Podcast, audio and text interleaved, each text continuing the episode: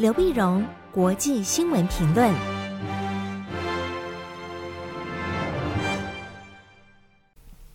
各位听众朋友，大家好，我是台北动物大学政治系教授刘碧荣，今天为您回顾上礼拜重要的国际新闻呢。那么第一个，我们先看美国、英国、澳洲成立新的军事同盟。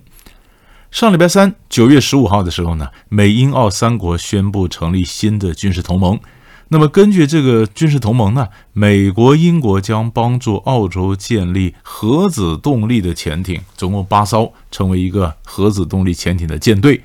美国的部队呢，也将到轮防到澳洲啊。那么这个军事同盟虽然没有特别讲说针对哪个国家，但是剑指中国的态势非常明显。也可以看得出来呢，美国在拉着西方的盟国在西太平洋遏制中国势力扩张的这个战线里面呢，哎，又画出了一个小圈圈，更核心的小圈圈。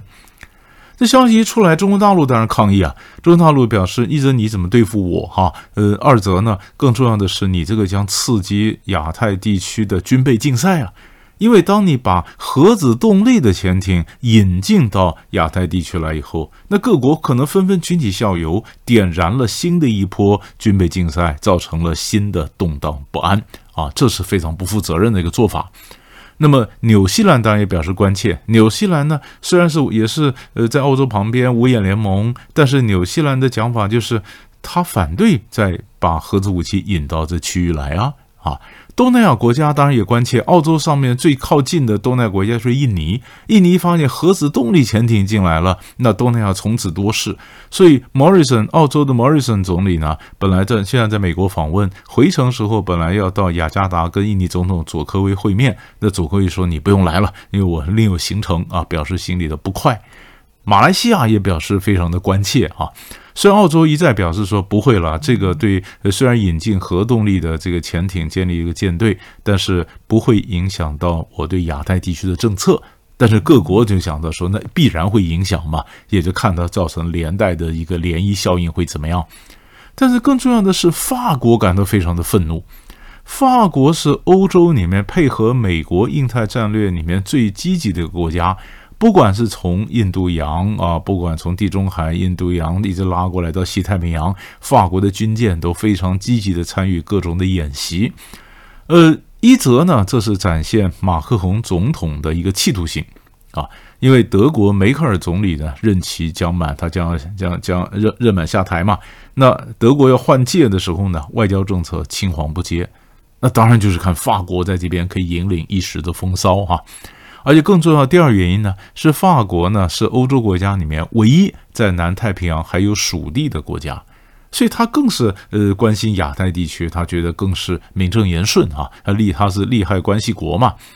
所以他是非常积极参与的整个的美国的各种军事的布局，哎，结果这件事情你搞小圈圈，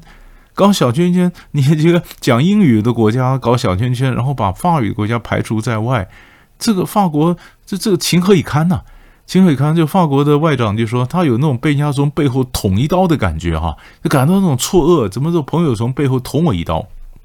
但是除了军事外交之外，更重要的是经济啊，因为英国和美国要帮澳洲建立一个核动力潜艇的舰队。那澳洲原来跟法国有签了约啊，二零一六年有签了约，法国帮澳洲建立一个呃一十二艘柴油动力传统动力的这个潜艇的这个约，那你建了核动力潜艇，你这原来约就要撕毁了，这约就不算数了。那法国这个这个这钱得值多少钱呢？换算美金是六百六十亿啊，啊就煮熟鸭子就飞了，这订单就飞了，就不买法国的了。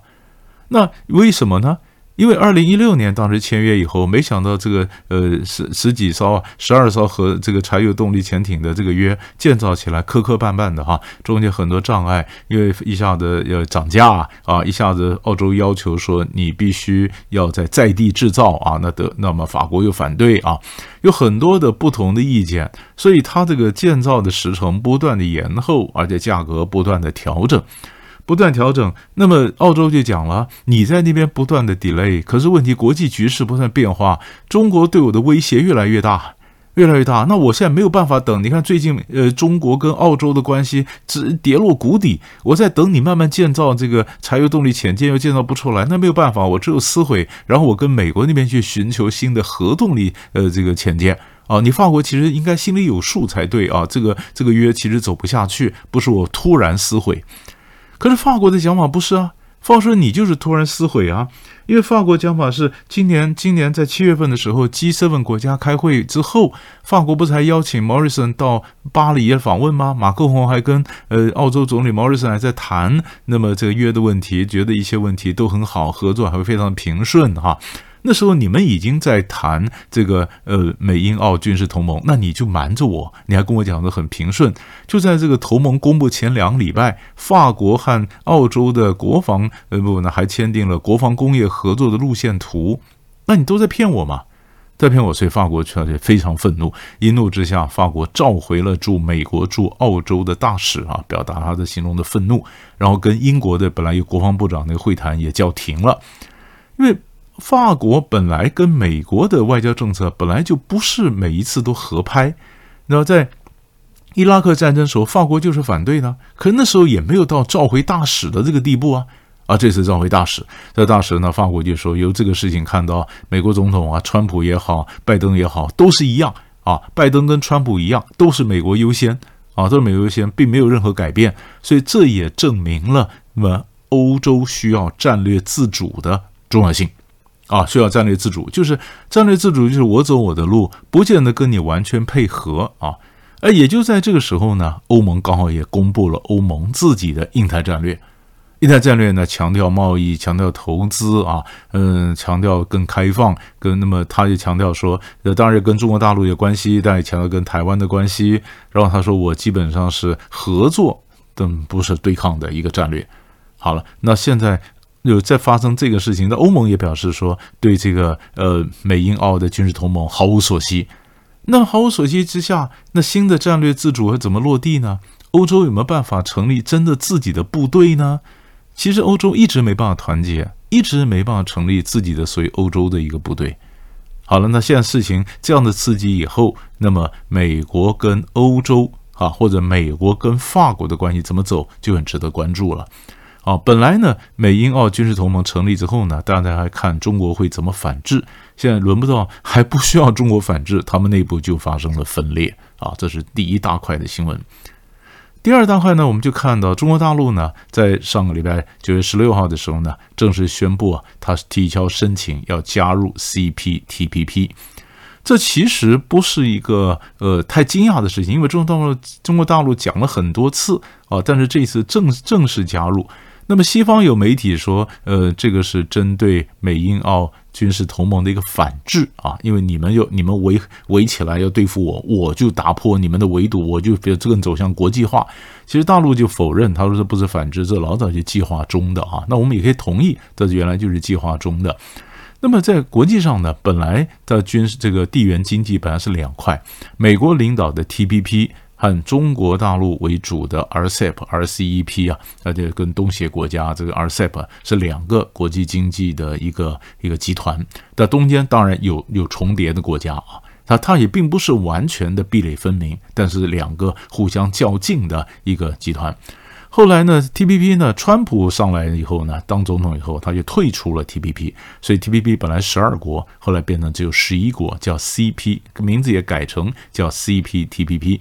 哎，因为美国美国退群了以后呢，那中国大陆说好，那我加入，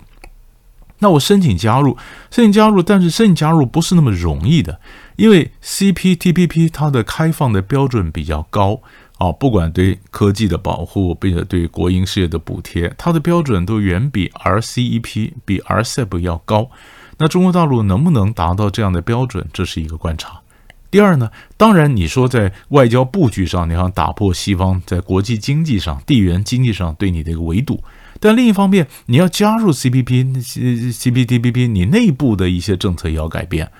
所以这从外部的国际经济影响到内部政策的一个一个内部的布局，所以内外是联动的。那那中国就宣布要加入 CPTPP，然后对内对外会造成什么样的影响？这也很值得我们做长程的观察。这可能要好几年才会看得出来它这样的变化啊。但是这个棋子已经落下来了，这是一个战略的一个布局，值得我们关注。然后第三个呢，我们看一下阿富汗。阿富汗看阿富汗的后续，因为阿富汗呢，整个西方国家在撤军撤的这个灰头土脸啊，那总要有人负责嘛。所以负责第一个呢，嗯，被要求下台的是英国的外相。英国外相在上礼拜三的时候呢，九月十五号，英英英国英国外相啊，那么拉布呢，那么在强森首相改组内阁的时候，就把他换掉了，换到一个比较比较呃不是那么重要的，比如说司法部长，而让原来的贸易大臣呢，那么特拉斯担任外相。因为总要有人负责，你退的灰头土脸，而且影响到英国的形象，而且帮助英国那些阿富汗人很多被遗弃在后面啊，那这个东西总要有人负责嘛，所以英国的外相被换掉了。荷兰的外相呢，在礼拜四，英国外相礼拜三被换掉，荷兰的外相在国会压力之下，礼拜四宣布辞职。辞职呢，那么卡格先也辞职，他就因为他处理不好嘛。处理不好呢，国防大臣呢？那么这呃，国防大国防大臣毕勒维德，然后在礼拜五也宣布辞职，也宣布辞职。就是荷兰的内阁折损了两个大臣，因为他是也是君主国家，跟国王提出来的辞呈，嗯、呃，就是两个大臣也辞了。那倒是美国这边没有人辞啊，美国没有人辞，但是但是荷兰这边、英国这边辞了，表示还负责。可是阿富汗情势又有一个变化，在九月十八号、十九号的时候呢？一连串的发生六次爆炸案，在哪里呢？在在这个贾拉巴巴德，也是那一个大城，有三十五名塔利班被杀。那谁干的呢？ISK，伊斯兰国说他们干的。他们干的，因为本来呢，i i s 啊，就是从叙利亚这边呢，呃，溃散以后，他们就慢慢就进入到阿富汗去抢地盘，然后跟塔利班的对抗。塔利班当初之所以会跟美国呃达成协议，说让美国撤军呢，就是不想一方面又对付美国，一方面又对付 IS，所以腹背受敌嘛，啊。可是塔利班内部呢，当然也有一些派系，像这个呃，像担任现在担任内政部长的哈嘎尼 Network、哈嘎尼网络，他们这个派系呢，在在在毒品走私啊什么的问题上，就跟塔利就跟这个 IS 啊是眉来眼去，所以也有也有一点联系。可是 IS 呢，还是要扩张他的地盘呢，所以 IS 正式呢开始攻击了塔利班。好了，这个事情是偶发事件呢，还是会持续会发生呢？如果 IS 跟塔利班正式交火，然后正式的这个战类似的这个冲突是是扩散到不同的城市，那塔利班跟 IS 的关系，或塔利班跟其他恐怖组织的关系会什么影响？而这影响也会反射到那么国际上怎么看塔利班？是援助他、帮助他呃，去反恐呢，还是怎么样？这个这个怎么造成的内外的效应，其实都还蛮大的，都还蛮值得。关注，所以大概上个礼拜呢，三大块新闻就为您整理到这里，我们下礼拜再见。